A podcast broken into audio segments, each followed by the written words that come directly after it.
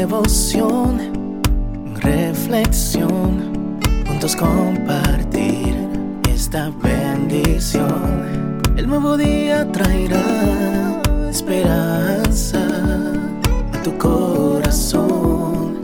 Qué bendición. Darwin Rodríguez, el podcast. Meditaciones matinales para adultos. Cada día más sabio, escrita por el pastor Alejandro Bullón. Tú eres importante para Dios. ¿Por qué desprecia el malo a Dios? En su corazón ha dicho, tú no lo inquirirás. Salmos 10:13. Un amigo biólogo, profesor universitario, graduado en la Universidad de Harvard, me dijo, Cuanto más observo y estudio la naturaleza, considero que no existe razón para dudar la existencia de Dios. ¿Por qué motivo entonces hay personas que no creen en Dios? La historia ha mostrado que la única razón para rechazar la existencia divina es la rebeldía natural del ser humano. La naturaleza pecaminosa no acepta voluntariamente ningún tipo de autoridad. ¿Por qué habría de someterse a un Dios que no puedo ver ni tocar? El versículo de hoy habla del malo. El impío cree que a Dios no le importan las cosas que suceden en este mundo. Piensa que nunca tendrá que rendir cuentas de la vida que recibió y desperdició, que Dios nunca lo inquirirá, ni le preguntará. La palabra hebrea para impío es beliyal, que literalmente significa malo, perverso, pero que también significa muerte.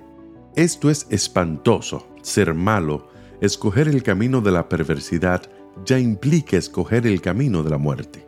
Casi al fin del siglo XIX, nació en Europa un hombre llamado Federico Nietzsche, hijo y descendiente de ministros evangélicos. Su padre murió cuando él era todavía joven. A los 12 años, se rebeló abiertamente contra la fe de la familia. Con blasfemia redefinió a la Trinidad como Dios el Padre, Dios el Hijo y Dios el Diablo. Su filosofía de la vida fue terrible, tanto para él como para la sociedad. Con uno de sus libros, El poder de la voluntad, influyó mucho en la manera de pensar de Hitler.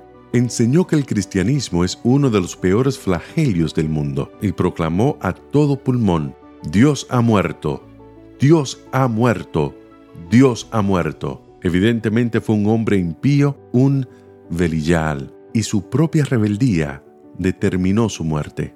Murió loco, y en su sepultura alguien escribió lo siguiente, Dios está muerto, firmado Nietzsche. Nietzsche está muerto, firmado Dios.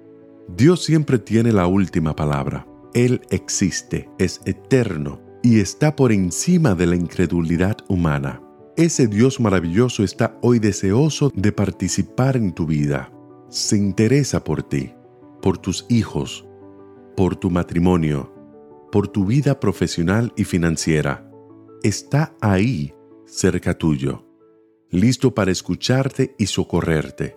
¿Por qué desprecia el malo a Dios? En su corazón ha dicho, tú no lo inquirirás. Que Dios te bendiga en este día. Sé fuerte y valiente. No tengas miedo ni te desanimes, porque el Señor tu Dios está contigo donde quiera que vayas.